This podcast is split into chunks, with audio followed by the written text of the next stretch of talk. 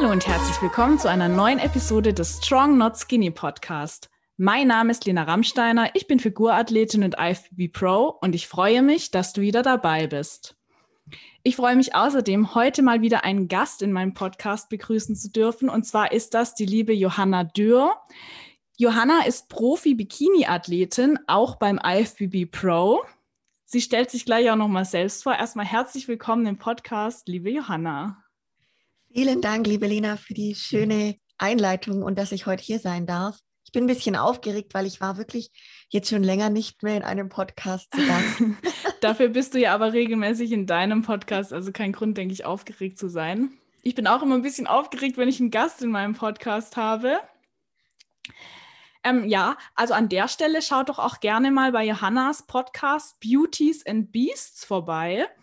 Vielleicht äh, sage ich das jetzt einfach mal direkt am Anfang, Johanna, dann können sich die Leute direkt auch ein Bild über dich machen, während sie diesen Podcast hören. Also in den Podcast bitte erst nach dieser Episode reinhören von der Johanna, den findet ihr auch auf den gleichen Kanälen. Ich schätze mal, wie ihr meinen Podcast findet, also Spotify, Apple Podcast auf jeden Fall. Ich weiß nicht, bist du auch auf YouTube mit deinem Podcast? Aktuell noch nicht, will, will ich jetzt dann machen, genau. Okay. Ansonsten Genau. Cool. Und ähm, auf Instagram findet man dich unter dem Namen Johanni mit drei i und danach ist noch ein Unterstrich, oder? Davor ist ein Unterstrich. Davor genau. ist ein Unterstrich. Okay, ich verlinke es auf jeden Fall auch nochmal in der Podcast-Beschreibung. Könnt ihr euch parallel schon mal angucken, ähm, wie Johanna so aussieht. also ich glaube, äh, ihr werdet äh, positiv überrascht sein. Also als Bikini-Profi-Athletin ist Johanna natürlich auch super in Shape.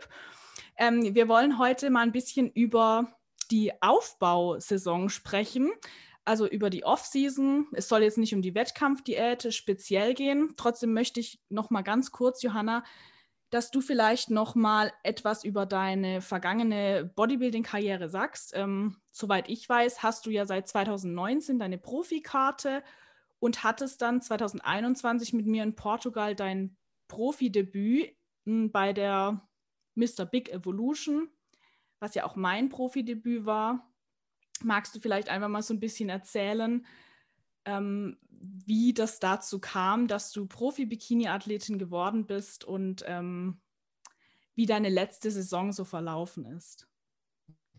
Sehr, sehr gerne. Also direkt mal zu dem Profi-Thema. Das war für mich wirklich überraschend, muss ich sagen, damals zu dem Zeitpunkt und auch wenn ich drüber nachdenke, ist es das manchmal immer noch, weil ich 2016 angefangen habe, Wettkämpfe zu machen in der Bikini-Fitness-Klasse beim DBFV, beim Deutschen Bodybuilding und Fitnessverband und dann eben bei so nationalen Wettkämpfen, fränkische, bayerische Meisterschaft, deutsche Meisterschaft und ja, damals einfach anders von der Ausgangslage dastand, was ja ganz normal ist, weil wir alle irgendwo beginnen und damals im Endeffekt für mich das schon einfach ein Traum war, überhaupt auf einer Bühne zu stehen in solch einer definierten Wettkampfform. Das war wirklich zum damaligen Zeitpunkt für mich so was Besonderes und so ein richtiger Meilenstein in meinem Leben, weil ich halt wirklich sehr, sehr lange, sehr hart darauf hingearbeitet habe und es für mich nicht so war mit so zwölf Wochen, ja, ich sehe ja schon ganz gut trainiert aus und dann geht man in eine Definitionsphase und dann stehe ich auf der Bühne. Ähm, Gerade in der Bikini-Klasse kann man ja sagen, das können doch einige Mädels schon schaffen, wenn sie einfach ein paar Jahre trainiert haben, ausreichend Muskulatur da ist und dann halt das Fett weg ist. Ne? Äh, heißt jetzt nicht, dass quasi die Bikini-Klasse ähm, irgendwie einfacher ist oder so wie andere Klassen.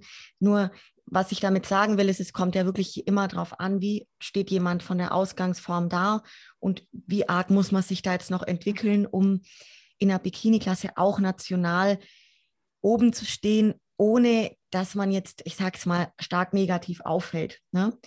Und das war halt für mich damals wirklich nicht greifbar, dass das überhaupt möglich ist, aber genau das war für mich das, was mich auch hat diesen Antrieb ähm, aufleben lassen. Ich hatte diese Neugierde zu, zu sehen, was da bei mir drunter steckt. Ähm, und zwar drunter steckt, weil erstmal einiges äh, sich verändern musste.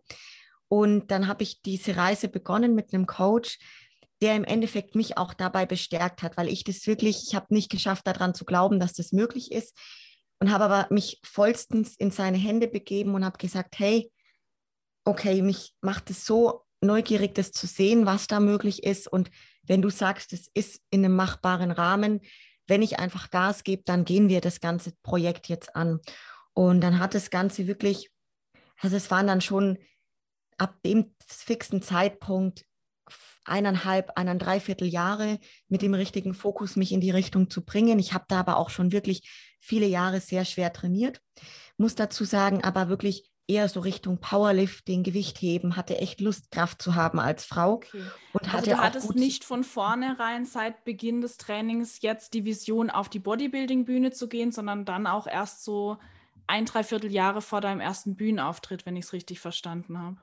Genau, richtig, weil ich das gar nicht für möglich gehalten hätte, dass ich da gewisses Potenzial mit, mitbringe. Ne? Und ja, der hat mich da so ein bisschen inspiriert und an die Hand genommen. Und dann hat es begonnen 2016 und ich stand dann immer mit einer Bikini-Fitness-Form auf der Bühne, hatte dann ein, einen besten Finalplatz mal erlangt. Ähm, genau, ich glaube, das war der fünfte oder sechste Platz. Und das war für mich aber schon wirklich megamäßig. So, und dann ging es weiter im Jahr 2018, auch wieder mit Wettkämpfen beim gleichen Verband. Und auch da, es wurde dann besser. Ich habe dann wirklich international bei einer Dennis James Classic mal den dritten Platz gemacht und habe natürlich auch gemerkt, dass dieser Prozess von Jahr zu Jahr, also sprich diese körperliche Entwicklung, die Qualität der Muskeln, dass es immer besser wird. Und das hat mich natürlich total motiviert, auch dabei zu bleiben. Und ich habe gesehen, okay, ich bringe doch irgendwie vom Paket was mit, von der Linie und Symmetrie, was besser ist, wie ich je selber gedacht hätte. Und natürlich habe ich dann weitergemacht und habe dann im Jahr 2019, wie du jetzt gerade vorhin gesagt hast, es sogar so weit geschafft, mir diese Profikarte zu holen und muss wirklich einfach nochmal erwähnen, das hätte ich zu dem Zeitpunkt damals niemals geglaubt. Ähm, also ich habe wirklich auch in dem Moment, wo ich die Profikarte gewonnen habe, das nicht glauben können. Ich habe so richtig arg den Kopf geschüttelt währenddessen, weil ich selber das ja einfach nicht Gott für möglich schön. gehalten hätte. Ja. Krass. Ähm, du hast jetzt ja gesagt, du hattest davor, also seit 2016 ähm, schon äh, Bühnenerfahrung, dann nochmal 2018 und dann ja nochmal für sie die Saison 2019. Jetzt rückblickend, ähm, würdest du sagen, dass du diese Saisons, dass die sehr unterschiedlich aussahen oder waren die alle sehr ähnlich? Auch jetzt gerade, wenn man sich vielleicht, also eine Wettkampfdiät ist vermutlich immer recht ähnlich. Man hat ja das gleiche Ziel. Man möchte möglichst viel Fett verlieren, möglichst viele Muskeln erhalten. Eine Aufbauphase kann ja aber auch super unterschiedlich aussehen. Wenn du jetzt dir mal speziell die Aufbauphasen von 2016 vielleicht auch bis 2021 anguckst, gibt es da Unterschiede bei dir oder gab es da eine Entwicklung? Ja, 100 Prozent. Also richtig eine große Entwicklung. Ich muss sagen, da war echt von bis fast alles mit dabei. Ich habe da sehr viel auch ausprobiert, was echt gut ist, weil so kann ich jetzt selber für mich natürlich herausfinden, was klappt am besten oder kann da auch natürlich den Erfahrungswert teilen. Sprich, in den ersten Jahren war das so, dass wir nach den Wettkämpfen nicht wirklich einen Fahrplan hatten und ich eigentlich einfach mal angefangen habe, deutlich mehr zu essen und zwar mhm. unmittelbar nach den Wettkämpfen. Das heißt wirklich die Tage danach ordentlich reingeschaufelt habe und natürlich dann auch entsprechend sehr schnell wieder sehr viel Masse und Gewicht drauf hatte. Die Bühnenform war binnen zwei, drei Tage eigentlich komplett weg. Und ich habe mich in dem Spiegel angeschaut und dachte mir, hä, das ist ja komisch, du standst jetzt vor drei Tagen auf der Bühne in so einer richtigen definierten Form und jetzt hat, ist es komplett weg. So, also das war wirklich für den Kopf überhaupt nicht greifbar, schon auch schwierig natürlich, also rein ähm, mental. Und gleichzeitig dachte ich mir, das ist ja Wahnsinn, was der Körper da irgendwie macht und jetzt aber auch wieder natürlich aushalten muss. Ne? Ja, und dann war aber die Form weg und dann dachte ich mir, ja gut, jetzt ist es halt so, kannst jetzt auch nicht rückgängig machen, dann machen wir das Beste draus und vor allem nehme ich halt jetzt quasi diese Energie mit und gebe halt Vollgas im Training. Es hat mir damals, muss ich auch sagen, gar nicht so viel ausgemacht. Ja, das klang jetzt auch gerade so, als hättest du eher versucht, die positiven Aspekte dran zu sehen. Also mehr Energie im Training. Und du hast dann auch nicht versucht, das rückgängig zu machen, wenn ich es richtig verstanden habe. Also du hast es dann einfach akzeptiert, wie es war und dann praktisch auch weitergemacht. Ja, voll. Das Coole war, ich habe dann gedacht, gut, was kannst du jetzt da direkt als nächstes Ziel dir stecken? Ne? So kam direkt dann dieser Perspektivenwechsel, natürlich in Zusammenarbeit auch mit meinem Coach damals. Und dann habe ich gesagt, du, ich brauche jetzt wieder ein konkretes Ziel, weil sonst geht es mir nicht gut damit. Und dann haben wir da auch direkt die nächsten Ziele gesetzt und sind es angegangen. Das war dann sogar relativ schnell wieder ein Wettkampf auch, ähm, konnte aber dann die Zwischenzeit auch wirklich gut nutzen, hatte ordentlich Kraft und Dampf im Training.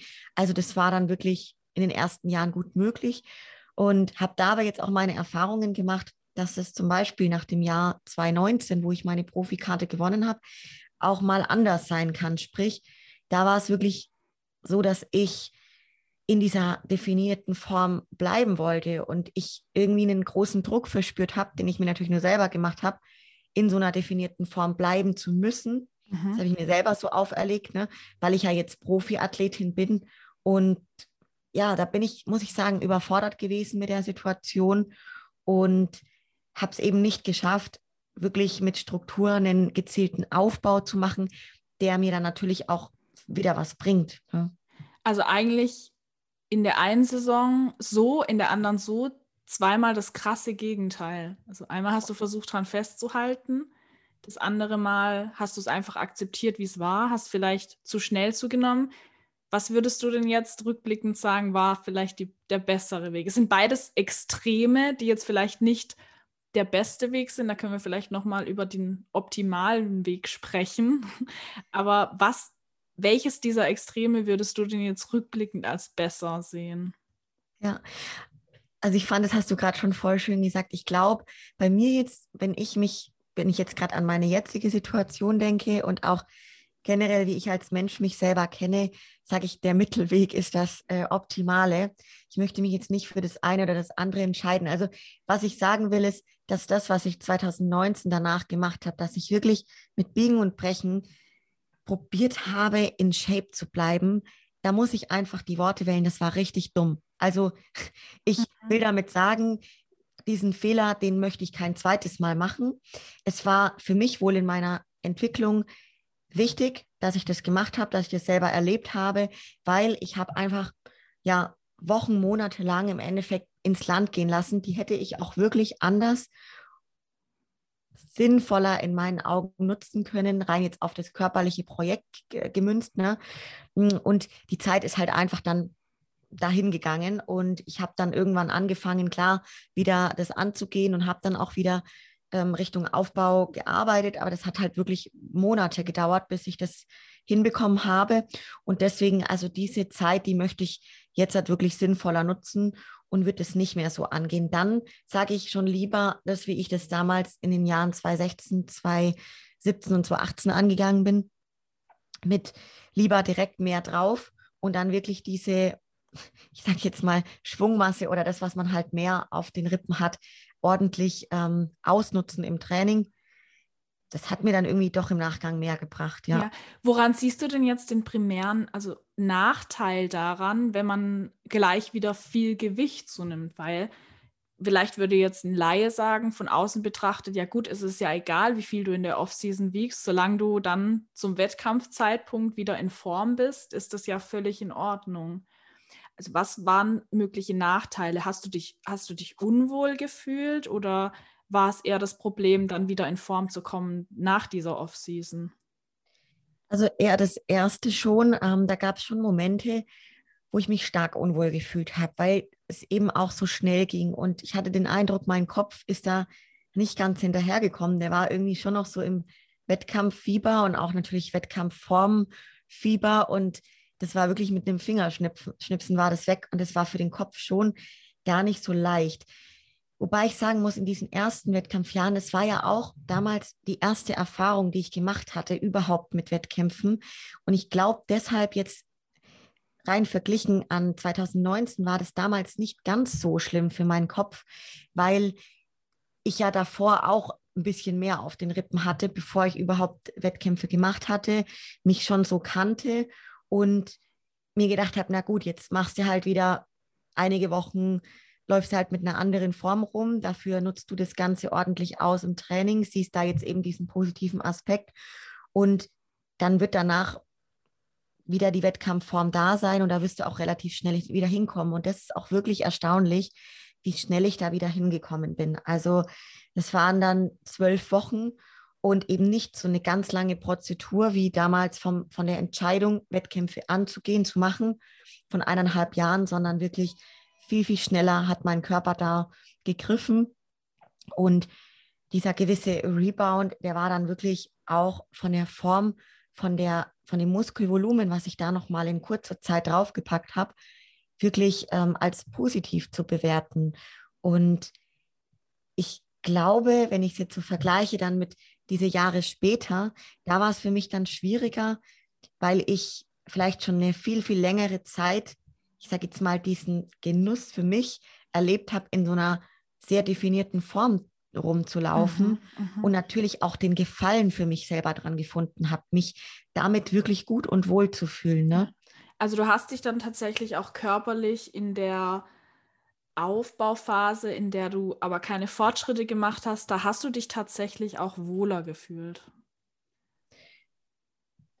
Also ja, auf, auf jeden Fall, weil wenn ich jetzt so überlege, in der Zeit, wo ich dann halt so sehr definiert rumgelaufen bin, ich hatte natürlich wenig Energie, wenig Kraft im Training. Die Trainings liefen auch nicht gut. Also das war, ich habe mir das selber immer ein bisschen verkauft, als würden sie schon gut laufen. Ja es war aber im Endeffekt nicht so, weil ich natürlich auch jetzt den Vergleich habe, wenn ein Training wirklich gut läuft und wenn du wirklich eine, eine Progression hast. Ja? Und das war damals nicht so. Und natürlich, irgendwie konnte ich das schon reflektieren, damals auch selber so wahrnehmen, konnte aber nicht es schaffen, direkt was zu verändern. So, das war wirklich einige Wochen nicht möglich für mich. Und da bin ich wirklich sehr froh, dass ich das wieder geschafft habe. Ne? und jetzt halt auch erlebe, wie es ist, eben so einen gewissen Mittelweg zu gehen. Also quasi nicht nach den Wettkämpfen unmittelbar, keine Ahnung, 10, 15 Kilo innerhalb zwei Wochen drauf zu packen, sondern das Ganze wirklich sehr schleichend, auch so wie ich in die Diät reingehe, auch wieder rauszugehen mit einer Reverse-Diät, mit einer Art Recovery-Phase und jetzt wirklich so einen strukturierten Aufbau anzugehen. Also das tut mir jetzt wirklich mental genauso wie körperlich total gut. Und damit, glaube ich, habe ich für mich jetzt einen sehr, sehr guten Weg gefunden. Mhm. Ja. Das ist praktisch dieser Mittelweg, den du vorhin beschrieben hast. Ähm, so als Resultat von zwei oder drei Aufbauphasen, die in eine andere Richtung gingen, versuchst du jetzt praktisch das Beste aus beiden, beiden Aufbauphasen mitzunehmen und auch nochmal für die Zuhörer, die vielleicht ähm, die Begriffe Recovery-Phase oder Reverse-Diät äh, noch nicht gehört haben. Äh, das bedeutet, wie du es eigentlich schon ganz gut gesagt hast, auch wenn man in eine Diät geht, also den anderen Weg geht, startet man ja nicht äh, gleich direkt mit dem allerhöchsten Defizit, das man am Ende der Diät hat, sondern man redu reduziert die Kalorien Stück für Stück. Und genau das ist eigentlich auch der Weg, mit dem man aus einer Diät am besten wieder rausfindet, also indem man die Kalorien dann Stück für Stück erhöht. Man gewinnt dann auch nach und nach an Gewicht zu, hat dadurch natürlich auch wieder einen höheren Verbrauch. Der Stoffwechsel arbeitet wieder besser und dann kann man natürlich auch Schritt für Schritt äh, mehr Kalorien essen. Dass wir uns das Ganze jetzt vielleicht auch mal grob vorstellen können, Johanna, auch ähm, ein, ja, vielleicht ein Stück weit deutlich zu machen, wie individuell das Ganze ist ich möchte jetzt hier gar nicht über ganz konkrete ähm, Kalorienzufuhr oder so sprechen, weil ich immer befürchte, dass sich die Leute daran vielleicht dann ein Beispiel nehmen und das dann genauso machen. Wie gesagt, das ist etwas, etwas sehr, sehr Individuelles. Aber vielleicht können wir einfach nur mal ausgehend von deiner, ähm, von deinen Diätkalorien sagen, ähm, wann dein Aufbau begonnen hat und äh, wie viel mehr Kalorien du jetzt aktuell XY Wochen nach Beginn der Aufbauphase ist. Ja, können wir echt gerne machen, weil das finde ich selber immer sehr, sehr spannend. Also ich habe Ende November 2021 den letzten Wettkampf gemacht. Das heißt, das sind jetzt so ja acht, fast schon neun Wochen bald. Also noch gar nicht so lange. Nee, noch Und gar nicht so lange, ne? Genau. Das heißt, ich bin wirklich gerade so an diesem ab, ja, Switch, wo ich sage, okay, jetzt ist auf jeden Fall schon wirklich der Aufbau in dem ich mich befinde, bei die ersten Wochen. Also ich sage jetzt mal locker, naja, vier bis sechs Wochen waren wirklich Reverse Diät. Und ja. da sind wir, ich sage auch mal gerne eine Zahl, dass es für die Leute so greifbarer wird, von etwa 1300 Kalorien an den niedrigsten Tagen, also zwischen 1,3 bis 1,4. Ich war da sehr niedrig am Ende eingestellt, sind wir dann hoch, also Woche für Woche vielleicht so, naja, um die 150 bis 200 Kalorien Praktisch mit dem Ziel wieder zu den Erhaltungskalorien, beziehungsweise du hast vermutlich auch irgendwann mit diesen 1300 Kalorien in der Diät irgendwann nicht mehr abgenommen, aber man macht ja die Erfahrung, auch wenn man die Kalorien erhöht, vielleicht nimmt man am Anfang ein bisschen was zu, aber auch wenn der Körper wieder anfängt zu arbeiten und merkt, ich bekomme über eine kontinuierliche Zeit genug zu essen, dann wirst du ja auch nicht schnell zunehmen und wirst dich vermutlich dann trotzdem eher Richtung ähm, deinen äh, neuen Erhaltungskalorien bewegen, wie jetzt direkt in einem Überschuss zu sein damit. Absolut, genau. Also sprich auch da, um dem Körper und auch dem Stoffwechsel wieder die Zeit zu geben. Das ist nämlich ein ganz, ganz wichtiger Punkt. Kommt ja auch immer darauf an, wie arbeitet der jeweilige Stoffwechsel ne, bei einer Person. Aber da ja, man, man war ja so, so lange sehr tief unten und eben, wie du sagst, hätte wahrscheinlich mit den niedrigen Kalorien auch nichts mehr abgenommen, dass man einfach wieder auf dieses gesunde, Erhaltungslevel kommt. Und das haben wir, ich auch würde ich sagen, jetzt innerhalb sechs Wochen gut geschafft. Mhm. Und dann geht man wirklich auch schon in ein leichtes Plus, also sprich von den Erhaltungskalorien dann in ein ähm, leichtes, in einen leichten Überschuss. Und das hat jetzt aber begonnen, ja, die letzten zwei Wochen. Und da sind wir jetzt, im Endeffekt bin ich bei knappen 2500 Kalorien an den höchsten Tagen aktuell. Also man kann dann wirklich sagen, das ist jetzt schon eine Differenz von 1000 Kalorien. 200 Kalorien.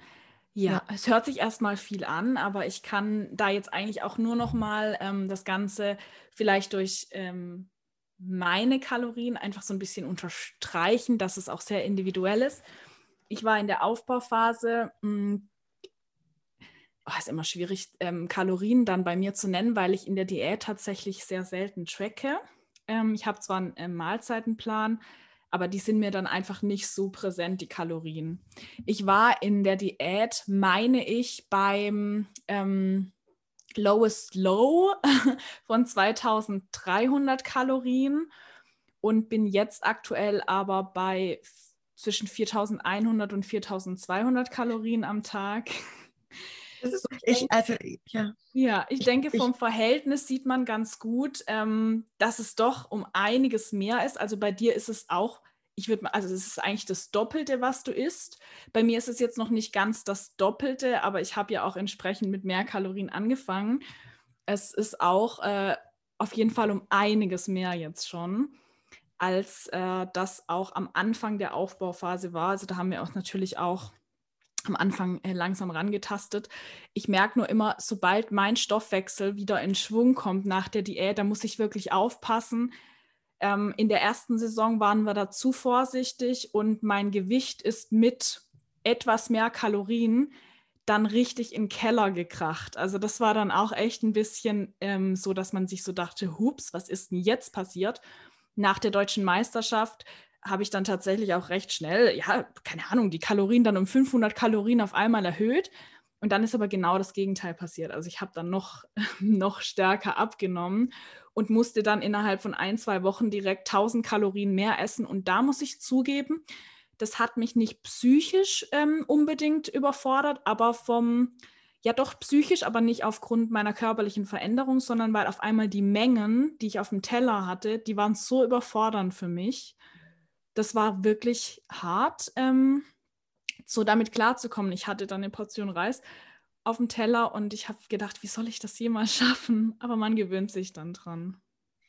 Ja, und auch, ich glaube, da das Gewöhnen ist auch da wahrscheinlich in dieser Richtung, wie es bei dir jetzt ist, so enorm wichtig, ne? weil das ja auch, wenn du von jetzt auf gleich anfangen würdest, dann so große Mengen zu, zu essen, das würdest du wahrscheinlich gar nicht reinbekommen. Oder dein Magen-Darm würde ja. das ganz ja, schwierig schaffen. Definitiv man gewöhnt sich ja auch immer an, an eine bestimmte Essensmenge. Also ich würde jetzt nicht behaupten, dass ich im Verhältnis, ähm, wenn ich mir das jetzt vorstelle, mit 2400 Kalorien so extrem hungern musste. Das war immer okay.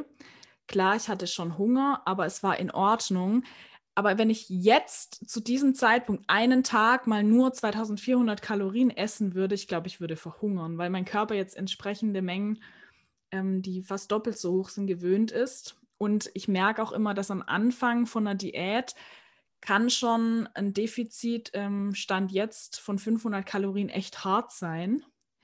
Wo ich mir natürlich ähm, dann denke, wenn ich auf Diät bin und mal 3500 Kalorien an, an, am Tag essen darf, oder auch mal nur 3000 Kalorien, dann kommt mir das unglaublich viel vor und ich bin unglaublich zufrieden damit. Aber damit würde ich jetzt, glaube ich, fast verhungern. Glaube ich dir sofort. Also ich finde es auch Wahnsinn, wie der Körper da äh, sensibel wird dann. Also auch für mich war das jetzt genau andersrum, dass, dass ich mir manchmal dachte, boah, also ich, ich kenne dieses Gefühl oder mein Körper kennt dieses Gefühl gar nicht so, dass er wirklich ja dauerhaft so richtig schön satt ist. Es ist jetzt nicht, dass ich in der Diät immer hungern musste, weil mein Körper hat sich einfach daran gewöhnt gehabt, mit diesem wenigen Essen klarzukommen und trotzdem Energie zu haben. Ne? Das ist ja auch einfach immer eine Sache von, wenn man das dann über Dauer macht, dann passt sich der Körper an. Und ich muss sagen, weil du es jetzt auch gerade gesagt hast, mit dem, wie schnell bei dir der Stoffwechsel da nach oben geschossen ist, das ist auch was richtig Schönes, weil zum Beispiel so, wo ich jetzt gerade bin, das hatte ich auch in Zusammenarbeit mit meinem jetzigen Coach letztes Jahr im Aufbau noch nicht von der Menge. Wow. Ähm, also wir sind da wirklich auf einem guten Weg und mhm. mein Gewicht geht total stetig, aber super langsam nach oben, genau im richtigen Tempo. Das heißt, ich glaube, wir haben da noch ein Potenzial, weiter nach oben zu kommen. Das ist halt auch beim Stoffwechselthema. Jetzt bei mir zum Beispiel, der ist, mein Stoffwechsel ist nicht so der schnellste, ganz im Gegenteil. Und da ist es eine schöne Sache, wenn man den so hoch wie möglich bringen schafft im Aufbau jetzt und so pieken kann quasi, ne, auf die Spitze bringt. Weil dann ist es ja auch in der Diät, in der nächsten Diät, wieder der Fall, dass wir vielleicht gar nicht so weit runter müssen, ja. um wirklich das nötige Defiz äh, Fett wegzukriegen, ja. Hier passt jetzt eine Frage aus der Community ganz gut, die uns über Instagram gestellt wurde.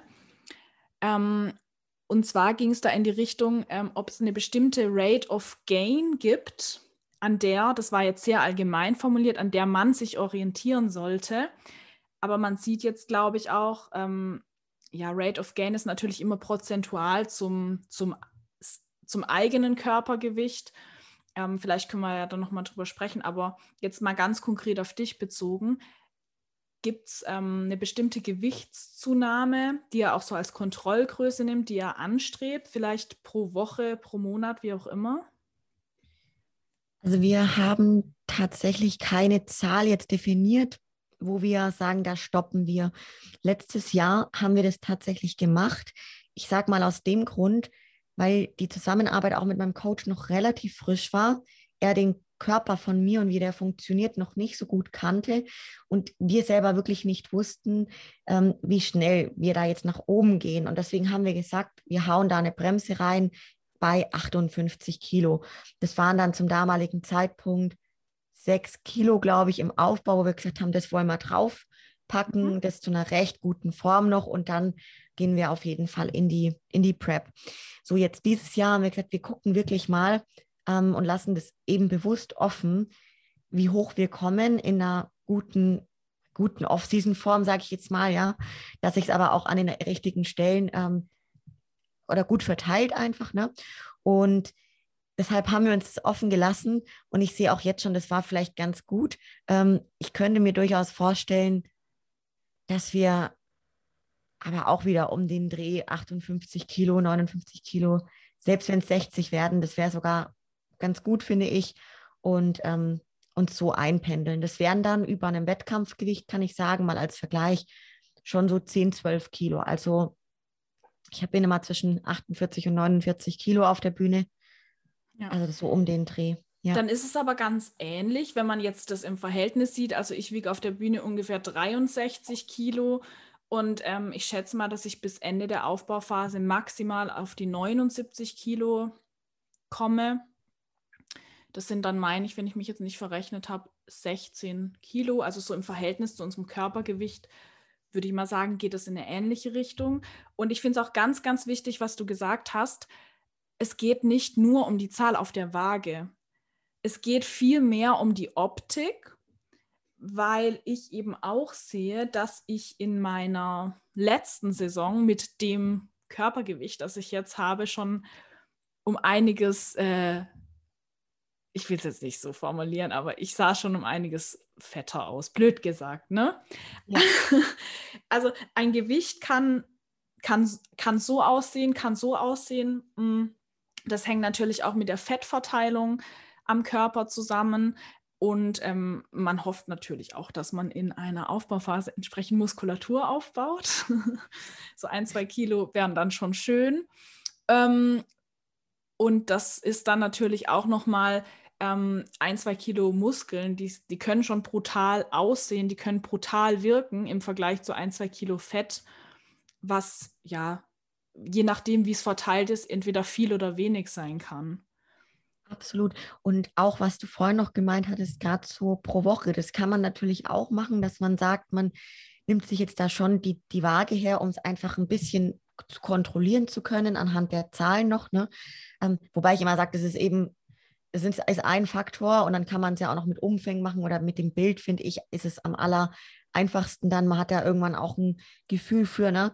Und man sieht ja dann, wo wird es mehr. Und wenn es jetzt nur am Bauch mehr wird, sollte man vielleicht ein bisschen äh, die Bremse reinhauen. Ja. Aber pro Woche zum Beispiel bei mir sind es so um die 250 Gramm. Also das klingt total wenig, aber so ist halt wirklich stetig, wird es langsam mehr. Und es ist auf der Waage dann etwa so, dass ich mich jetzt mal eine Woche lang immer zwischen der Marke 52,5 und 53 befunden habe und dann irgendwann bleibt es aber bei 53, ne? Und dann geht es halt wieder die nächste Woche wieder Stück für Stück und dann bleibt es wieder bei 53,5. Mhm. Also so, genau. Ich habe die Erfahrung gemacht, Johanna, dass auch die Lebensmittelauswahl da eine star einen starken Einfluss drauf haben kann, wie sehr dein Gewicht schwankt. Und das, was du jetzt beschreibst, das kenne ich bei mir aus der Diät. Also, dass tatsächlich das Gewicht sich kontinuierlich langsam nach unten entwickelt ist es denn jetzt aktuell bei dir so, dass du einen festen ähm, Mahlzeitenplan hast, den du auch befolgst, oder bist du da variabel in der Lebensmittelauswahl? Und eine sehr schöne Frage. Zum aktuellen Zeitpunkt bin ich schon im Plan recht beschränkt. Das heißt, ich kann meine Proteinquellen, zum Beispiel das Fleisch, kann ich entscheiden, esse ich Hühnchen, esse ich Rind oder esse ich auch Fisch. Ne? Das geht schon, aber ansonsten von den Quellen her variiere ich da nicht viel. Da bin ich aber auch als Mensch einfach so eine Person, die ja das gerne auch einfach hat und sich da gar nicht so viel Gedanken drüber macht. Wenn ich jetzt aber wirklich mal Lust habe, am Wochenende da was anderes reinzupacken, ne? Und statt dann äh, dem Hühnchen und der Reismahlzeit mir da draus irgendwie mal ein Pancake zu machen oder so, dann wäre das überhaupt kein Problem. Ich habe für mich halt die Erfahrung gemacht, dass die Lebensmittel, die ich jetzt auch in der Diät super gut vertrage, dass es auch gut ist, die natürlich dann in der, im Aufbau zu verwenden. Aber auch da, weißt du, ob ich jetzt zum Beispiel den Reis nehme oder die Kartoffeln, das könnte ich schon verändern. Ansonsten von den reinen Mahlzeiten, vom Timing bin ich schon sehr am Plan orientiert und sehr fest. Das sieht man dann aber auch in deiner Gewichtsentwicklung. Ich möchte das jetzt gerade nochmal betonen, was eben der Vorteil ist ähm, von dem, was du machst. Ähm, da muss ich jetzt sagen, ist es bei mir in der Diät so und aktuell habe ich zwar auch so eine Handvoll ähm, Mahlzeiten, die ich immer mal wieder so durchwechsle, aber ich tracke jetzt eben auch wieder und bin dadurch, was meine Lebensmittelauswahl angeht, äh, lasse ich mir viele Freiheiten. Dann gibt es ähm, eben auch einmal vielleicht äh, Nudeln und als Fettquelle dann Kokosmilch. Und am anderen Tag habe ich keine Lust auf Nudeln und mache mir Reis mit, keine Ahnung, Leinöl und äh, getrockneten Tomaten oder so. Und die unterschiedlichen Lebensmittel und die vielleicht auch der Salzgehalt der Lebensmittel, der schlägt sich bei mir dann aber auch wirklich auf der Waage wieder. Also es ist leider nicht so schön wie bei dir, dass bei mir das Gewicht langsam und stetig Woche für Woche nach oben geht, sondern ich habe tatsächlich Tage, ich weiß auch wirklich manchmal nicht warum, weil mich würde es jetzt nicht wundern, wenn ich mir am Wochenende mal eine Pizza oder irgendwie einen Döner hole und am nächsten Tag dann irgendwie zwei Kilo mehr auf der Waage stehen, aber es muss überhaupt nicht was so krass außerhalb vom Plan sein. dass ich mich dann an, an, an einem Tag auf die Waage stelle und habe auf einmal 1,5 Kilo mehr, die sind dann am nächsten Tag wieder weg und dann ist es auf einmal wieder ein halbes Kilo weniger. Und ähm, bei mir ist es wirklich so, dass ich schon gucken muss, so vom Wochenschnitt her oder auch vielleicht über ja, über die vergangenen Tage immer so ein bisschen eine Tendenz zu erkennen, in welche mhm. Richtung das Gewicht sich entwickelt. Also ich kann da ganz, ganz schwer dann sagen, ähm, am, am Sonntag in der Woche wiege ich das und das, die Woche davor habe ich das und das gewogen und das ist ein schöner Verlauf zu sehen und dass man sich da eben auch nicht von verunsichern lässt. Das hängt ganz, ganz stark mit der Lebensmittelauswahl und auch mit den Essgewohnheiten zusammen. Und aktuell bei mir in der Diät bin ich super strukturiert und esse immer um die gleiche Uhrzeit, weil ich dann eben auch Hunger habe. Aber aktuell kommt es halt mal vor, dass ich dann erst spät trainiere, dann esse ich erst um halb zehn mein Abendessen. Und am anderen Tag habe hab ich Restday und esse mein Abendessen schon um 18 Uhr. Und das wirkt sich dann natürlich auch auf das Gewicht am nächsten Morgen aus. Voll. Und das finde ich jetzt gerade richtig gut, auch da nochmal so diesen ja, großen Unterschied hervorzuheben, ne? wie das dann eben die Waage beeinflussen kann und dann sicherlich auch ein bisschen die Form. Also ich glaube auch diesen Ansatz, du hast dann wahrscheinlich, oder Lena, die Makros, die bleiben dann schon ungefähr.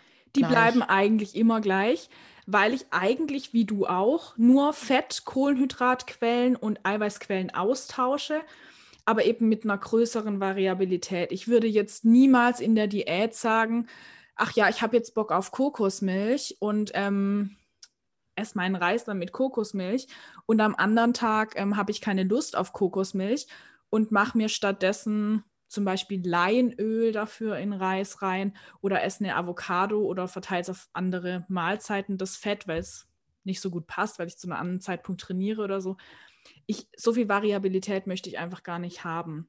Makros ja. und ähm, also Proteine, Kohlenhydrate, Fette und auch ähm, Kalorien, die bleiben jeden Tag fast gleich. Also es gibt vielleicht mal Schwankungen von 50 bis 100 Kalorien. Das war es aber auch. Ich denke halt, dass es auch viel mit dem Salzgehalt dann der einzelnen Lebensmittel zusammenhängt. Getrocknete, also bei mir ist gerade das Problem, ich kann nicht so viel Volumen essen, sprich auch nicht so viel Gemüse. Und ähm, ich bin aktuell ein Fan, ein absoluter Fan von getrockneten Tomaten. Nicht die hm. in Öl, sondern die normalen und die haben aber auch einen recht hohen Salzgehalt und das merkt man.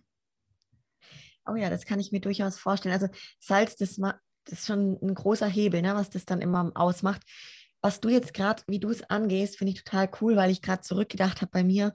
So war das wirklich in den ersten Jahren. Ich glaube, zwischen 2016 und 2019 komplett. Also ich habe auch da eben in diesen Aufbau- und Zwischenphasen im Endeffekt meine Makros gehabt und habe da wirklich sehr variabel meine Meals dann gegessen. Auch wie du gesagt hast, nicht immer um die gleichen Zeiten. Ne?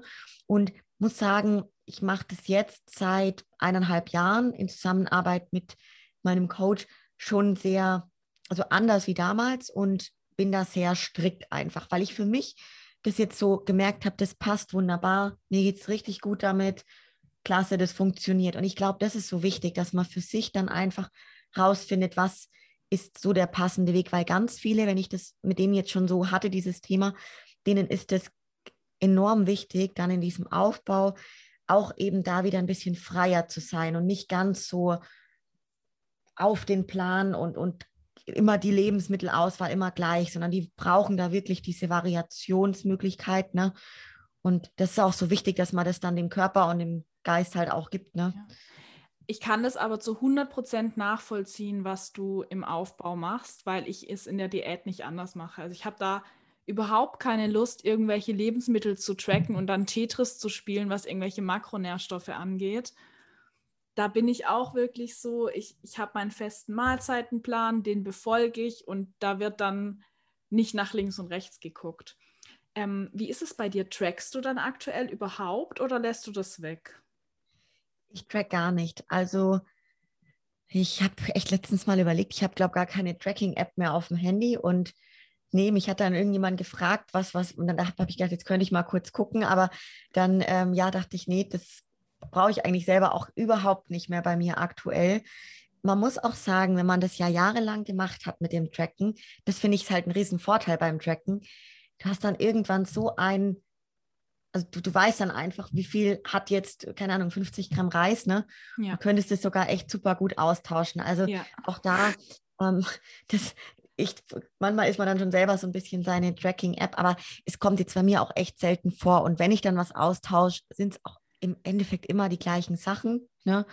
Und das heißt, ich habe ja einfach so meinen Plan und dann, und du, da mache ich auch jetzt quasi keinen Unterschied, ob ich jetzt beispielsweise bei den Beeren jetzt Erdbeeren esse, Himbeeren oder Heidelbeeren. Ja. So sind dann halt 50 Gramm, egal von was, ne? Aber trotzdem ist wichtig, dass du eine Kontinuität drin hast, ne? Mhm. Weil ich möchte mal kurz von meiner äh, Aufbausaison, vergangene Saison berichten. Ähm, da hatte ich so eine Phase, da hing mir alles zum Hals raus. Ich musste gefühlt eh schon so viel essen. Dann habe ich gesagt, ich esse ja eh jeden Tag ungefähr dasselbe. Ich tracke jetzt nicht mehr. Und ich esse halt, ja, das, was ich denke, was reicht. Also ich habe versucht, intuitiv zu essen. Das hört sich super unprofessionell an und ist es auch. Ich muss es einfach mal so sagen. Ähm, ich habe immer versucht, so einen gewissen Sättigungsgrad zu erreichen. Und im Aufbau muss man natürlich ein, ein, gewisses Stück über seiner Sättigung essen. Und dieses Gefühl habe ich dann immer versucht zu erreichen. Also ich habe versucht, wirklich ein paar Monate versucht, intuitiv im Überschuss zu essen. Und ähm, ein Überschuss ist anstrengend. Ein Überschuss kann genauso anstrengend sein wie ein Defizit. Und entsprechend ähm, hat dein, mein Körper dann wahrscheinlich auch, äh, ja, sich irgendwann gedacht, ja, die verarsche ich jetzt mal.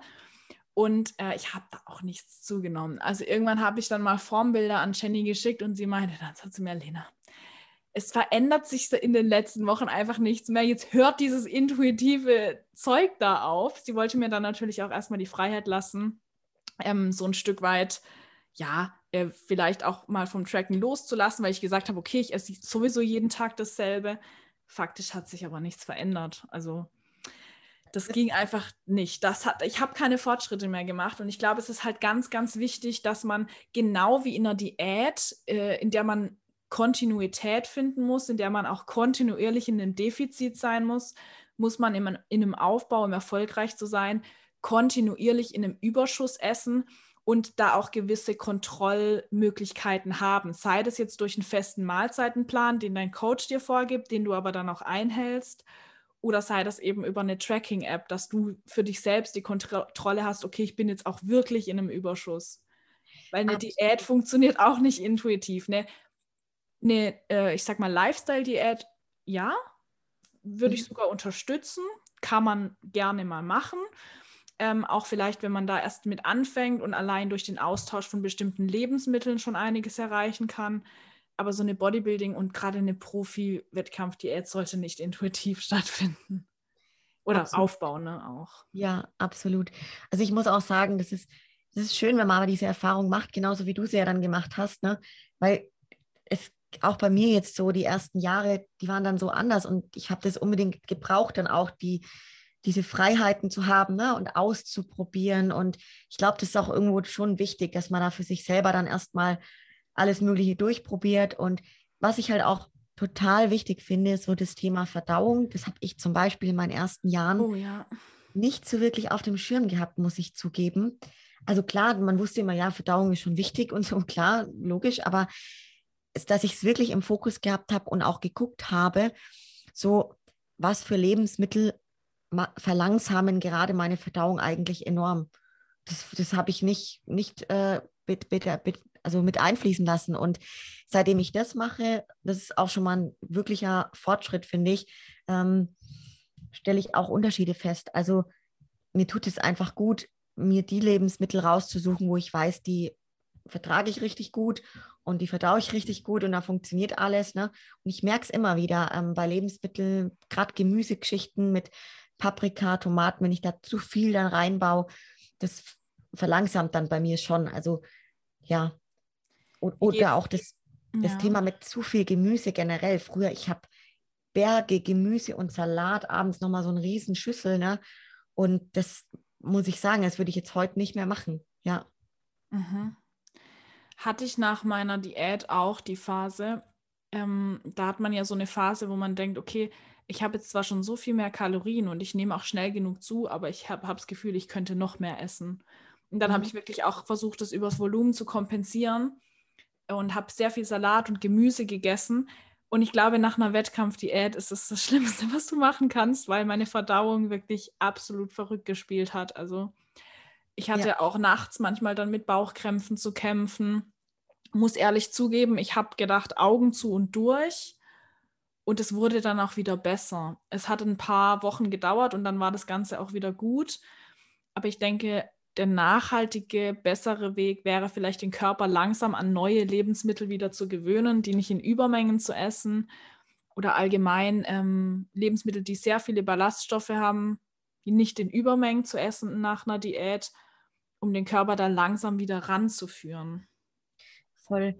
Also genauso wie langsam ranführen, so an die Kalorienmenge, glaube ich auch einfach an dieses ja, Thema mit den ausgewählten Nahrungsmitteln, aber gerade auch beim Gemüse jetzt. Gerade ist ja ein Thema auch bei vielen Mädels, die dann wirklich sehr niedrig waren, ne? dass man da dann halt sehr, sehr schnell eben gerne wieder bergeweise das isst und ja, ja ich muss zugeben, es hat mir einerseits schon geholfen, weil ich es eben dieses Mal geschafft habe, dass ich nicht ganz so schnell gleich wieder Gewicht draufgepackt habe. Also in der letzten Aufbausaison kann man sich das wirklich so vorstellen. Innerhalb der ersten Wochen war das meiste meiner, ähm, ja, das meiste des Gewichts, was ich zugenommen habe, direkt schon wieder drauf.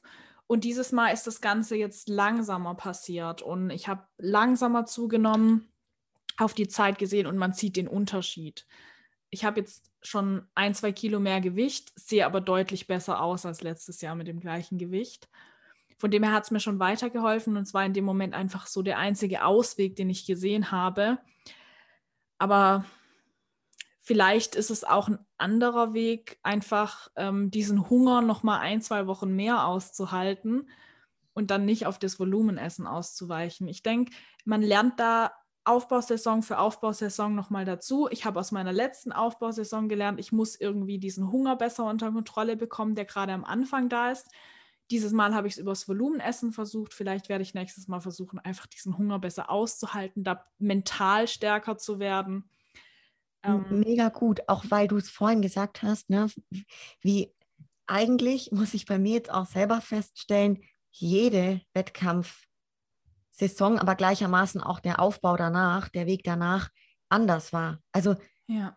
es ist nicht gleich und man nimmt aus allem was mit und nimmt halt für sich dann immer die, äh, sage ich, ja, die Sachen mit, die gut funktionieren und baut das dann halt wieder ein. Ne? Und ich glaube, so ist es auch eigentlich eine richtige Entwicklung. Wenn ich jetzt bei dir höre, eigentlich genauso, ja. Ja, absolut. Also Fehler darf und soll man machen aber dann diese Fehler eben auch mal rannehmen, daraus lernen und dann versuchen, das Beste aus, der, aus den vergangenen Saisons in die neue Saison zu nehmen und dann daran auch zu wachsen.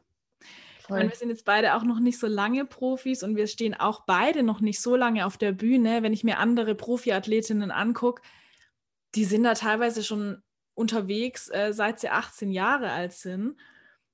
Ähm, das ist schon unglaublich und ähm, bei uns gibt es da mit Sicherheit noch viel Luft nach oben, was, was unsere Arbeit mit unseren Körpern angeht.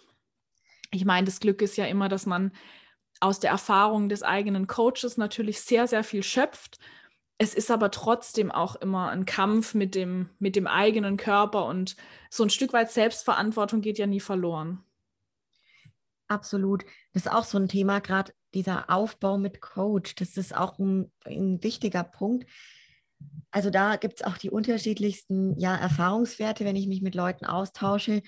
Vielen ist es zum Beispiel sehr wichtig, dann gerade nach einer Diät auch mal ein bisschen Abstand von dem von der intensiven Zusammenarbeit mit einem Coach zu haben ne, und einfach mal ein bisschen freier zu machen eben und seine eigenen Erfahrungen zu machen. Und das war bei mir zum Beispiel in den ersten Jahren auch ganz, ganz wichtig und wertvoll.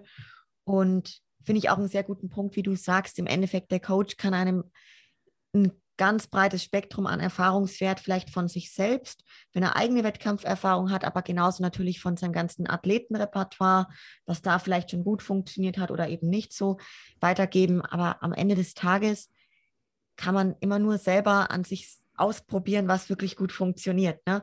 Und muss da schon dann auch den Weg ein bisschen mitdefinieren und mitdenken und die Kommunikation natürlich muss stattfinden und so glaube ich findet man für sich auch den besten Weg dann. Ja. ja, absolut. Du hattest ja dann auch schon beides. Also du hast ja schon jede Erfahrung gemacht. Hm, ich muss auch sagen, dass ähm, mein Coach mir viel Freiheit lässt im Aufbau, aber dass ich einfach weiß, ich habe jederzeit die Möglichkeit zu sagen, bitte hilf mir. Und es wird halt auch drüber geguckt und ähm, Vorgaben gemacht, wenn ich Kalorien erhöhen soll ist es für mich eigentlich so der beste Weg, weil ich äh, die Freiheit habe, wenn ich sie möchte, die mit Sicherheit auch nicht immer perfekt war. Man sieht es letztes Jahr eben, hatte ich äh, dann ein paar Wochen, wo dann ähm, Jenny einfach eingreifen musste und sagen musste, Helena, so geht es nicht weiter, ich mache da jetzt mal wieder was.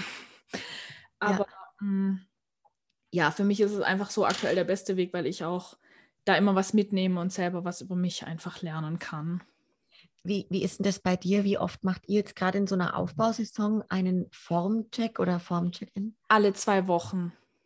Ja. Also alle zwei Wochen dann auch mit Formbildern, Gewicht. Wie ist das bei dir?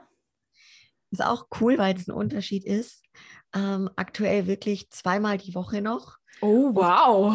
ja, das ist wirklich lustig, weil ja. ich habe auch gerade gedacht, ähm, ich kenne es nämlich auch eher so im Aufbau um die alle zwei Wochen, alle drei Wochen.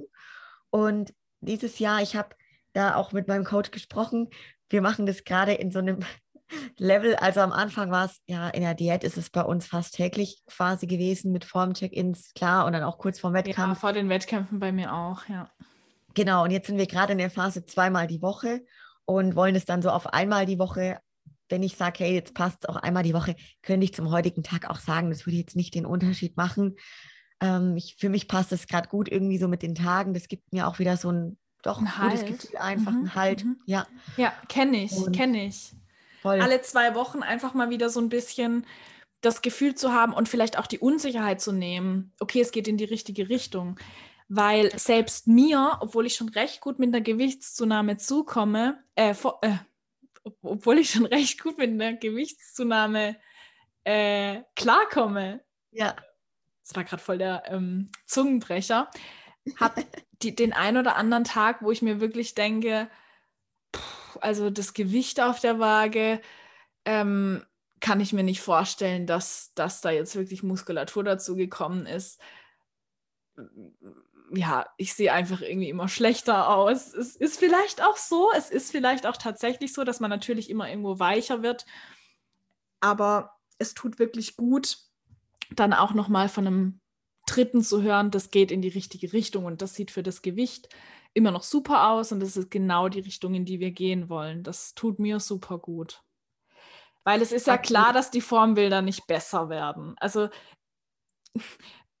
klar, ähm, so im, im, im längeren Betrachtungszeitraum sieht man natürlich, dass man auch praller wirkt, dass man Muskulatur dazu gewonnen hat. Aber ganz ehrlich, es ist einfach halt viel weicher. Ähm, die Muskulatur ist auch nicht mehr so sichtbar irgendwann. Und dann ist es klar, dass die, Bild, die Formbilder nicht unbedingt besser werden. Und das kann auch schon das ein oder andere Mal dann frustrierend sein, finde ich zumindest voll. Und da dann einfach, wie du sagst, ne, so von nochmal von außen die Bestärkung zu bekommen, hey, wir sind voll auf dem richtigen Weg, so das ist schon, schon gut. Also ich will auch sagen, da passiert im Endeffekt dann, wenn das jetzt zweimal die Woche ist, nicht sonderlich viel. Sprich, es ist wirklich so, ich schicke die Bilder meinem Coach zu, schreibe auch kurz was, wie sich im Training aktuell verhält und wie es mir so geht, ne? Und, und dann war es das, ne? Sagt, hey, super, passt so. Oder wenn es jetzt zu schnell gehen würde, wird mal die Bremse rein. Aber es ist einfach so für mich für mein Gefühl super gut und hilfreich. Und ja, da muss man, glaube ich, auch eben für sich so ein bisschen rausfinden, was ist so das Maß, ne, was, was für einen selber passend ist. Ja. Hast du, also wir hatten, wenn ich jetzt mal so drüber nachdenke, was mir vielleicht noch hilft, mit dieser Zunahme auch besser zuzukommen, äh, zurechtzukommen. Also einerseits ist es natürlich auch nochmal die Bestätigung vom Coach, auch einen Dritten dabei zu haben, einen Dritten, ein, ja, eine externe Person neben mir und meinem Körper, ja. die einfach sagt, dass es in die richtige Richtung geht. Mm, was du aber gerade auch ganz äh, kurz noch angesprochen hast, bei mir ist es auch einfach so ein Stück weit äh, zu sehen, wie gut sich die Performance dann im Training entwickelt und dass ich mich, ähm, ich, ich will mich irgendwo immer verbessern. Und in der Diät ist es dann vielleicht primär mein Körper, der sich verbessert, mein Look, der sich verbessert.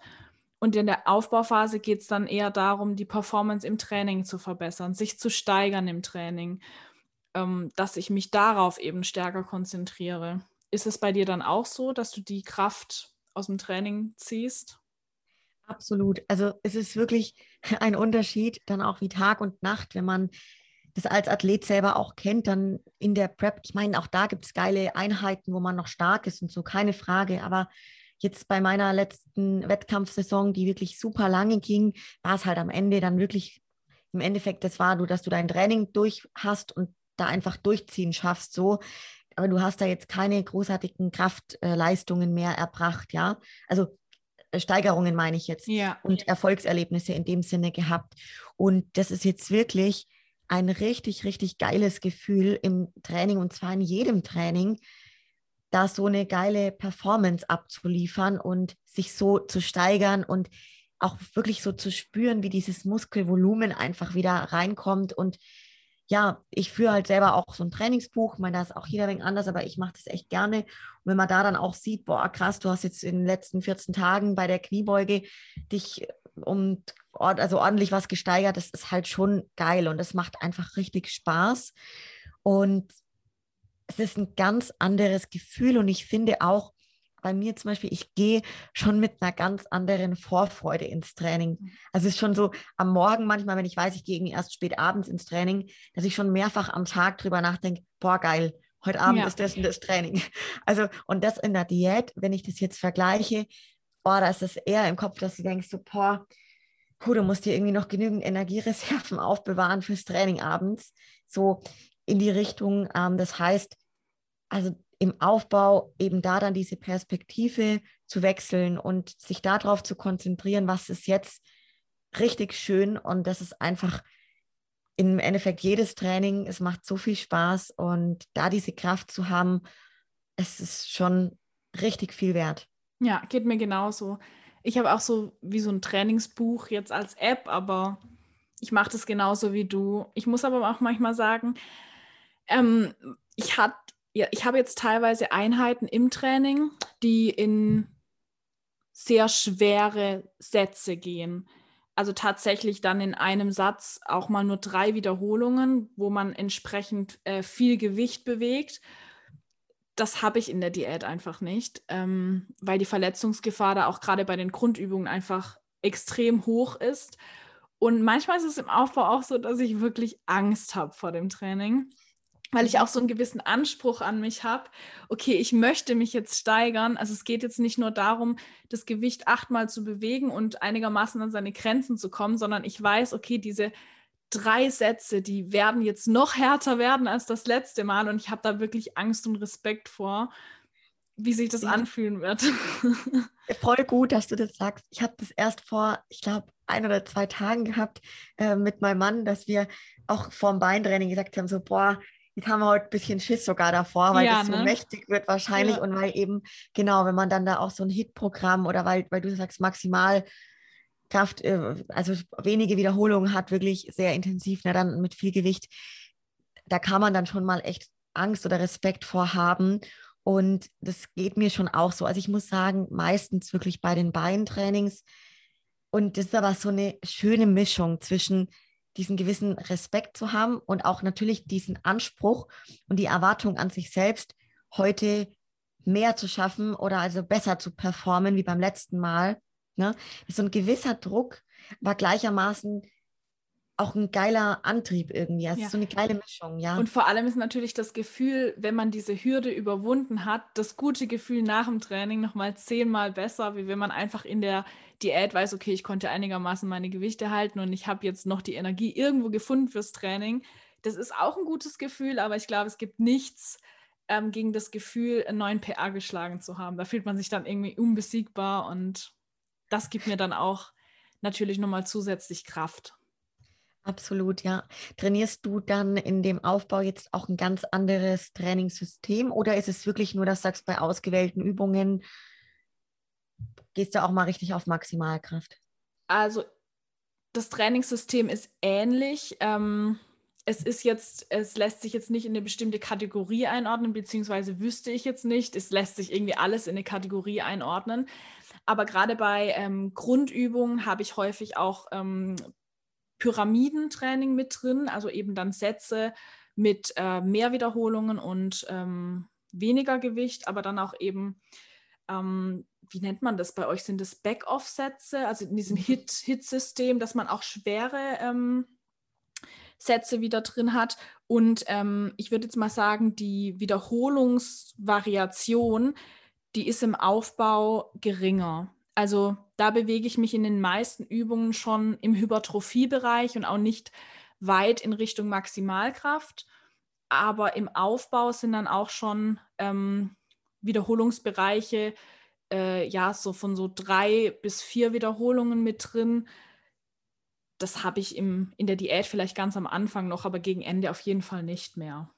Ja, Weil einfach ja. die Verletzungsgefahr im in der Diät so hoch ist und ich wüsste jetzt auch nicht, welchen Benefits mir bringt, weil ich mich ja von der Kraft her in einem Defizit sowieso nicht mehr so groß steigern kann. Also der Sinn bei diesen Sätzen ist ja eben die Maximalkraft zu verbessern, um dann auch im Hypertrophiebereich eine bessere Leistung zu vollbringen und da habe ich ja keinen Benefit mehr davon in, in der Diät.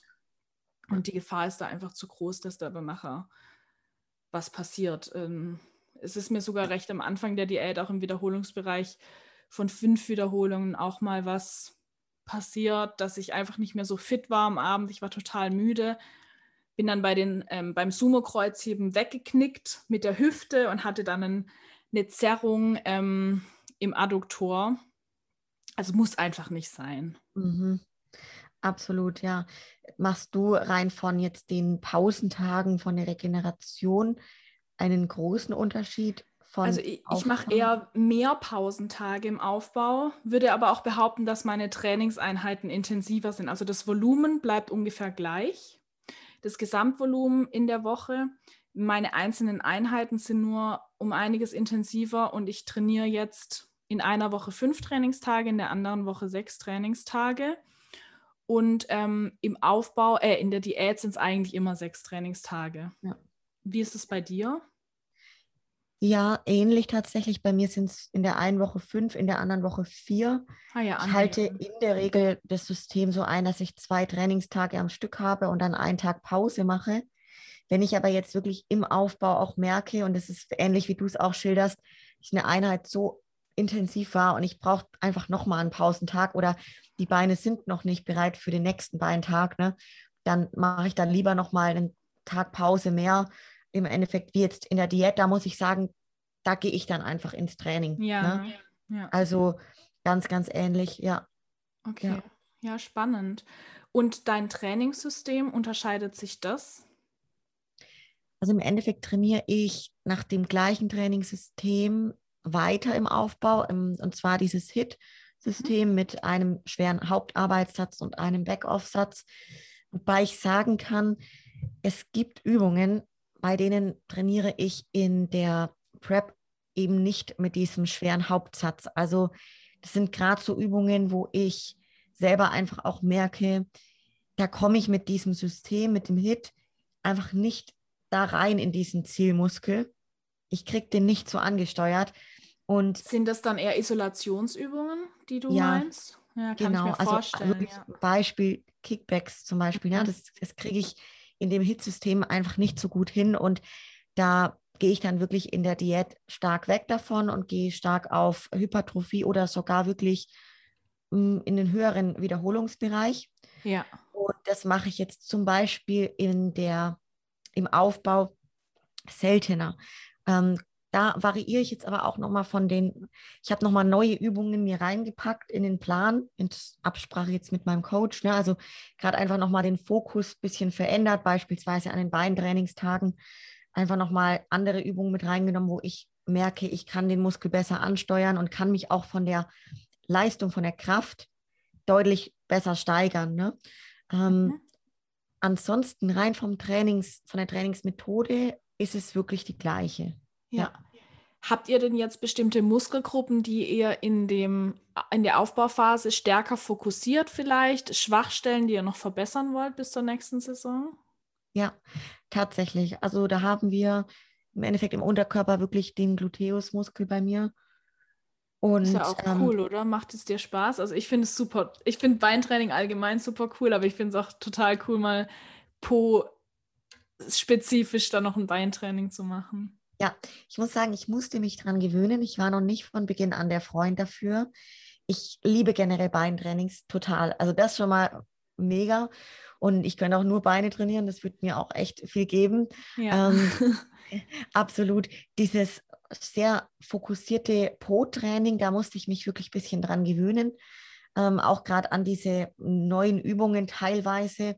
Ich liebe halt so, ja, Kreuzheben, Kniebeuge, solche Geschichten mhm. total. Bin aber jetzt ein bisschen weggekommen von den, ähm, ja, von den mehrkettigen Übungen tatsächlich und bin auch schon viel Richtung Isolationsübungen. Und das war so eine Gewöhnungssache, muss aber wirklich sagen, ich liebe das aktuell oder ich lerne es gerade wirklich zu lieben und auch wirklich den Fokus dann in einem kompletten Beintraining nur auf dem Po zu haben. Ja. Das ist schon anders, wie wenn du halt noch Verbundsübungen mit drin hast. Und ja, ist anders, aber es macht schon Spaß. Und genauso jetzt im Oberkörper zum Beispiel, da habe ich den Fokus schon ja stark auf der Schulter, will ich sagen. Also da sind wir jetzt zum Beispiel weg von der Brust. Die Brust habe ich jetzt als Übung kaum noch mit drin und ähm, habe stark die, die Schulter im Fokus. Macht aber auch super viel Spaß. Ich das wollte ich dich auch mal fragen, wie das bei dir ist, weil was ich jetzt feststelle, Lena, ist, dass zum Beispiel ein Oberkörpertraining, das gibt mir nicht so viel Befriedigung, einfach wie ein Beintraining. Also ja. ich schaffe es einfach nicht, mich da so in Anführungsstrichen zu zerstören, wie ich das beim Beintraining irgendwie schaffe, auch wenn ich in der Schulter, keine Ahnung, dann irgendwie noch ein, ähm, ja, irgendwelche Sätze hinterher mit, mit, also Reduktionssätze oder Supersätze ich kriege halt das nie so hin, dass ich mich danach so fühle wie beim Beintraining. Also wenn ich ein reines Schultertraining mache, ich glaube, das hängt halt auch ganz viel zusammen, wie viel Anspruch die Übungen aufs zentrale Nervensystem nachher haben, weil so eine schwere Beinübung, wo natürlich auch viel größere Muskeln beteiligt sind und auch viel mehr Muskeln, die sind natürlich, glaube ich, für dein zentrales Nervensystem einfach so von vornherein nochmal ermüdender, auch wenn du den Muskel selbst an sich natürlich auf gleiche Art zerstörst. Aber ähm, wo ich es tatsächlich schaffe, inzwischen auf recht gleichem Niveau, wobei es doch noch nicht ganz ähm, rankommt, ist natürlich dann so was Komplexeres wie Rücken. Oder wenn ich ähm, mal Rücken, Schultern oder Brust und Schultern zusammen habe, dann geht es auch schon in die Richtung. Aber ja, ähm, irgendwie sind Beintrainings auch aus meiner Sicht doch immer noch mal ein Stück weit härter als die, als die Oberkörpertrainings. Ja, also so ein Ticken. Ich, also gerade auch Rücken, das stimmt schon, man kann sich da auch komplett, ja, äh, aus dem Leben schießen, nenne ich jetzt mal natürlich. Aber für mich ist immer die Feststellung wieder nach dem Beintraining so, boah, das ist schon ein sehr geiles Gefühl und ja. nicht wirklich vergleichbar, wenn ich jetzt gerade ein Oberkörpertraining eben zum Beispiel nur Schulter, Arme oder so hernehme. Ne? Ähm, mhm. ich ich liebe es einfach. Und da jetzt auch, um mal komplett, wenn man jetzt den Vergleich nimmt zu den Anfangsjahren, Anfangstrainingsjahren, da war ich noch nicht so der Beintrainingsfan. Es war halt immer so hart und da merkt man einfach auch dahingehend diesen Prozess, ähm, wenn man das so wirklich lieben lernt, diese schweren Trainings. Und das ist schon, schon was richtig Feines. Also. Ja, ja. total ich finde es fast ein bisschen schade. Ich liebe wirklich Beintraining auch absolut. Und früher waren Beine meine Schwachstelle, da kam mir das richtig zugute. Und ähm, ja, inzwischen muss ich einfach sagen, ich habe da echt gut aufgeholt an den Beinen. Und meine Schwachstellen, die liegen jetzt halt eher im Oberkörper. Und ähm, ich gehe jetzt nicht unbedingt vom Gas im Beintraining, also so ist es nicht. Aber ich merke halt irgendwie, ähm, ich dachte immer so, wenn du eine Schwachstelle hast, dann findest du automatisch so eine Leidenschaft für das Training, weil es bei den Beinen bei mir eben so war. Aber ich merke irgendwie, es wird sowohl beim Rücken als auch bei der Brust, vorderen Schulter, was jetzt meine Schwachstellen hauptsächlich sind, also gerade diese ähm, Schulter nach vorne, also Fokus vordere Schulter mit Brust, so dieses Volumen nach vorne im Oberkörper und auch mein Rücken grundsätzlich, ähm, vor allem die Rückentiefe, dass ich da einfach, ja, ich glaube, da werde ich diese Leidenschaft einfach niemals finden. Also es wird schon, es ist schon eine Leidenschaft da. Also ich finde, jedes Training hat sowas für sich aber Beine schafft es einfach nicht von Platz 1. Also das hat noch nichts verdrängt. Das sind wir auf jeden Fall ja gleicher Meinung. Ich finde es auch schön, was du gesagt hast, gerade weil es bei dir eher eine Schwäche vielleicht mal war. Und das finde ich, also ich stelle das bei vielen Menschen fest, die wirklich eine Schwäche wo hatten, ne, dass das dann irgendwann sehr, sehr kippen also kann, komplett ne? kippen kann, genau ins Positive ja. und so ja eine richtige Leidenschaft wird und daraus eine richtige Stärke dann wird, ja.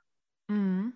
Echt geil. Ja. Macht ja aber auch Spaß. Also ich bin eigentlich froh, dass man immer wieder neue Baustellen hat, in denen man arbeiten kann, weil in meiner ersten Saison hätte man definitiv nicht gesagt, dass mein Rücken meine Schwäche ist. Da war der definitiv noch meine Stärke, nur sieht man jetzt eben unter den Profis, dass ich da schon noch aufholen kann. Aber das ist doch auch schön. Ich meine, niemand ist perfekt und ich glaube, jeder hat irgendwo so seine Schwachstelle und natürlich ist in der Figurklasse der Rücken super präsent und äh, auch für mich vor allem präsent, weil ich mich da einfach so klein fühle manchmal neben den Profiathletinnen. Aber andererseits habe ich dafür halt super Beine und das hat die ein oder andere Profiathletin dann dafür nicht. Und ja, jeder hat so seine Stärken und seine Schwächen und genau das macht auch den Sport aus, dass man dann daran auch arbeiten kann und ich bin mir sicher, dass ich dann in, den nächsten Jahren auch diese anderen Schwachstellen noch äh, aufholen kann und dann wieder vielleicht ganz woanders eine Schwachstelle sich herausbildet. Das ist immer ganz interessant. Voll, finde ich auch. Es ist so, und es hört im Endeffekt eigentlich nie auf. Ne? Ja, man kann halt auch nie alles auf einmal machen. Ja. So, man muss sich dann irgendwie schon auf was konzentrieren. Letzte ja. Saison war das ganz stark mein Po und meine Beinrückseite, die dann super war. Und ich bin guter Dinge, wenn ich mich jetzt in dieser Aufbauphase einfach auf, die, auf den Rücken, auf die vordere Schulter konzentriere, dass das dann auch super wird nächstes Mal. Ja, richtig ja, gut. Sehr ey. schön. Ähm, ja. So, wir haben jetzt schon eine ganze Weile gequatscht. Ich würde noch ein kleines Thema gerne mit dir anschneiden. Und zwar ist es für die Zuhörer bestimmt auch noch super interessant, wie es denn jetzt weitergeht. Ich habe schon ein bisschen was erzählt in meinem Podcast. Ähm, dass ich eben in 2022 im Sommer wieder starten werde. Wie sieht das Ganze denn bei dir aus? Möchtest du dazu schon was sagen oder weißt du es überhaupt schon? Ja, mega schön. Also meine aktuellen Planungen, die stehen auch schon und ich habe letztes Jahr ja auch im Sommer begonnen, wie du auch und wie du dieses Jahr dann auch vorhast und ich möchte dieses Jahr erst im Herbst meine Saison starten mhm. und zwar möchte ich gerne wirklich ab spätestens Ende September, Anfang Oktober so viele, viele Wettkämpfe wie möglich in Europa mitnehmen. Und das Schöne ist, da sind jetzt schon auch im Kalender wirklich sehr, sehr viele bekannt. Ähm, fast jede Woche gäbe es da die Möglichkeit. Also ich möchte locker drei, vier, fünf Wettkämpfe mitnehmen. Und da war wirklich anders eben jetzt wie in meiner ersten Profisaison. Da bin ich von Juli bis November durchgestartet. Hm, dieses Jahr möchte ich so ein bisschen bündeln und möchte ab Sommer dann die Prep starten und ähm, genau dann ab ja, Oktober, November durch, also sagen wir mal so acht ja. bis zehn Wochen durch Wettkämpfe machen. Die European Pro ist ja tatsächlich dieses Jahr auch im November und ich glaube, Rumänien ist tatsächlich auch im November. Hm, das, äh, ja, da liegen ein paar coole Wettkämpfe auf jeden Fall für dich. Hm, ich habe mich tatsächlich dazu entschlossen, auch wenn die Wettkämpfe nicht so optimal liegen, weil dann eben der Herbst noch so weit entfernt ist, dass ich das erste Mal schon im Juli starten möchte. Also im Juli ist ähm, ein Wettkampf in Alicante und danach direkt in Portugal. Ich glaube tatsächlich auch in Estoril wieder. Und die liegen direkt aneinander. Also ich werde dann gar nicht nach Hause fliegen, sondern direkt von Spanien nach Portugal oder andersrum. Ich weiß es jetzt gerade gar nicht mehr im Juli. Ähm, ja, und von dem her fängt meine Saison dieses Jahr dann ähnlich an wie letztes Jahr im Juli. Von dem her werde ich auch ungefähr in sechs Wochen in die Diät starten. Ich wollte gerade fragen, wie lange geht bei dir oder wie lange planst du eine Wettkampfvorbereitung? Ja, im Moment, das muss ich gerade mal zählen. Ähm, wenn wir jetzt davon ausgehen, ich gehe Mitte März vielleicht. Ja. Ja, so vier Monate, zwölf, zwölf Wochen. Äh, was heißt zwölf Wochen? Sind dann 16 Wochen, ja. Ja. Meistens zwischen zwölf und 16 Wochen. Steht jetzt noch nicht ganz fest, wann wir genau ähm, in die Diät starten, aber zwischen 12 und 16 Wochen dauert meist dann meine, meine Diät. Das ist cool, weil das ist wirklich sehr ähnlich. Ist bei mir genauso. Also wir gehen mit 16 Wochen jetzt mal rein in die Planung, ne? Wenn man Ja. aber dann sieht, hey, es reicht auch noch oder man fängt halt dann langsam an. Das ist ja Genau. auch voll, voll gut. Genau. Also ich Ja. weiß nicht, wie es bei dir ist, aber ich bin dann lieber schon mal zwei Wochen vorher so fast schon fertig und dann kann man noch mal ein bisschen low machen. Ja, oder Ähm. man macht zwischendrin dann einfach noch mal ein bisschen low, wenn man sieht, man ist auf einem guten Weg. Genau. War immer sehr angenehm dann bisher, weil dann durch solche Refeeds, ähm, wie wir das immer gestaltet haben, also dass wir dann tatsächlich mal an einem Tag oder an zwei Tagen die Kalorien erhöht haben, einfach extrem viel Energie zurückkommt und das tut auch psychisch einfach gut. Absolut. Ja. Ja. Spannend, aber leider werden wir uns dann ja vermutlich erstmal, also ich weiß nicht, je nachdem, wie es so läuft, ne? Ähm, es ist ja dann noch ein bisschen Zeit, vielleicht auf der European Pro im November uns sehen, aber im Oktober gehe ich jetzt mal davon aus, eher noch nicht. Ähm, Vielleicht, Aber- vielleicht wirst du ja, ich weiß nicht, bei den Arnold Classics in UK, die sind ja im September, ist halt ein Ja, Einladungswettkampf. Ich könnte mir bei dir aber vorstellen, dass Hm. sie dich einladen. wir schauen mal, wäre natürlich super cool. Der ist im September, ja, das hatte ich nämlich jetzt bis dato noch gar nicht auf dem Schirm, aber Genau. cool. Ah, Ja, ähm, was vielleicht ganz cool sein könnte, mein Freund startet ja dieses Jahr auch und der wird auch beim NPC starten. Ich Mhm. weiß nicht, ob du bei ein paar regionalen Wettkämpfen in Deutschland dabei bist oder einfach vor Ort bist. Ähm, so sein Ziel wäre tatsächlich auch an der Dennis James dann zu starten. Ich weiß nicht, das wäre ja auch sowas, wo du vielleicht dann auch starten würdest, oder? Unbedingt. Also ich wünsche mir, ich weiß noch nicht, ob schon klar ist, ob die jetzt einen Pro, Pro-Wettkampf auch machen bei der Dennis James, aber wenn, dann starte ich da 100 Prozent. Und du wirst vor Ort sein, so oder so wahrscheinlich. So oder so, genau. Das Schöne Ja. ist, mein Mann startet auch dort. Das heißt, Ach cool. Welche. Klasse macht denn der Lukas nochmal? äh, Klassik Physik. Okay, weil also bei Lars steht es jetzt noch nicht zu 100% fest, aber die Classic Physik ist auch nicht ausgeschlossen. Das wäre ja super Ja. witzig, ja. Voll, voll. Richtig Ja. gut, hey. Also da werde ich zu 100 Prozent da sein. Und ich glaube, ja, da wird, wenn ich überlege, ich musste schon gucken, da sind sehr, sehr viele ähm, spannende Wettkämpfe, wo man dann echt eigentlich jedes Wochenende die Möglichkeit hat. Und da fällt eben auch die Dennis James mit rein. Ja. ja. Ach, da freue ich mich auf jeden Fall schon. Mir wird es dieses Jahr nicht langweilig, weil wenn ich da nicht starte, dann startet Lars und ähm, es wird auf jeden Fall richtig, richtig spannend. Ich freue mich da einfach. Ich freue mich auch mega drauf. Und Cool. sowieso startest du dann auch noch im Herbst und äh, ja, es Ja. gibt, wird immer was geben, wo man spannend verfolgen kann. Du total. Das fängt ja jetzt auch schon im Frühjahr an. Das sind ja auch schon einige und irgendwie, das ging jetzt voll schnell, finde ich. Also im Mhm. am April sind ja die ersten auch in Polen schon Stimmt. und Stimmt, ja. Ja. aus meinem Team, also aus meinem äh, Athletenteam von meiner Trainerin auch. Gott, ja, es geht schon wieder los. dann kommen ja noch die nationalen Wettkämpfe hier vom DBFV, wo ich meist auch als Helferin dann dabei bin bei der Hessenmeisterschaft und so. Also ja, cool, cool, cool. Wird spannend. voll. Ja, Johanna, richtig schön. Ähm, danke auf jeden Fall für deine Zeit. Ähm, die ganzen Fragen, die noch über Instagram reinkamen, die haben wir größtenteils beantwortet. Ähm, super cool auch, dass so viele Fragen gestellt wurden. Die gingen jetzt schon sehr stark in die Richtung, was wir eh besprechen wollten. Von dem her passt es, denke ich, so. Auf jeden Fall danke, dass du dir die Zeit genommen hast. Ich habe mich sehr geehrt gefühlt. Du, ich habe mich genauso geehrt gefühlt. Mega schön, dass ich jetzt hier bei dir mal im Podcast Gast sein durfte. Und ja, hat mir sehr viel Spaß gemacht. Sehr schön, freut mich. Ja, ähm, dann äh, würde ich jetzt mal unsere Hörer verabschieden und äh, die Podcastaufnahme beenden. Ich hoffe, euch hat die Episode mit der Johanna gefallen. Lasst uns doch gerne eine Bewertung auf Spotify oder auf Apple Podcast da. Wir würden uns sehr freuen. Und wie gesagt, auch gerne bei der Johanna im Podcast vorbeigucken, auch dort gleich eine 5-Sterne-Bewertung hinterlassen und auch auf ihrem Instagram-Profil. Ich verlinke unten alles nochmal. Unterstrich Johanni mit 3i. Da findet ihr sie auf Instagram.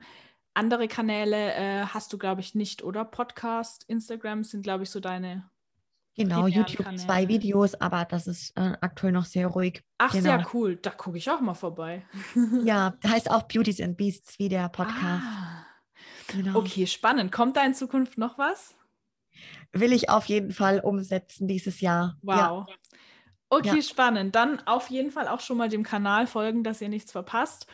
Und ähm, ja, noch einen schönen Tag, schönen Abend, wann auch immer ihr den Podcast hört. Und bis dann. Tschüss. Ciao.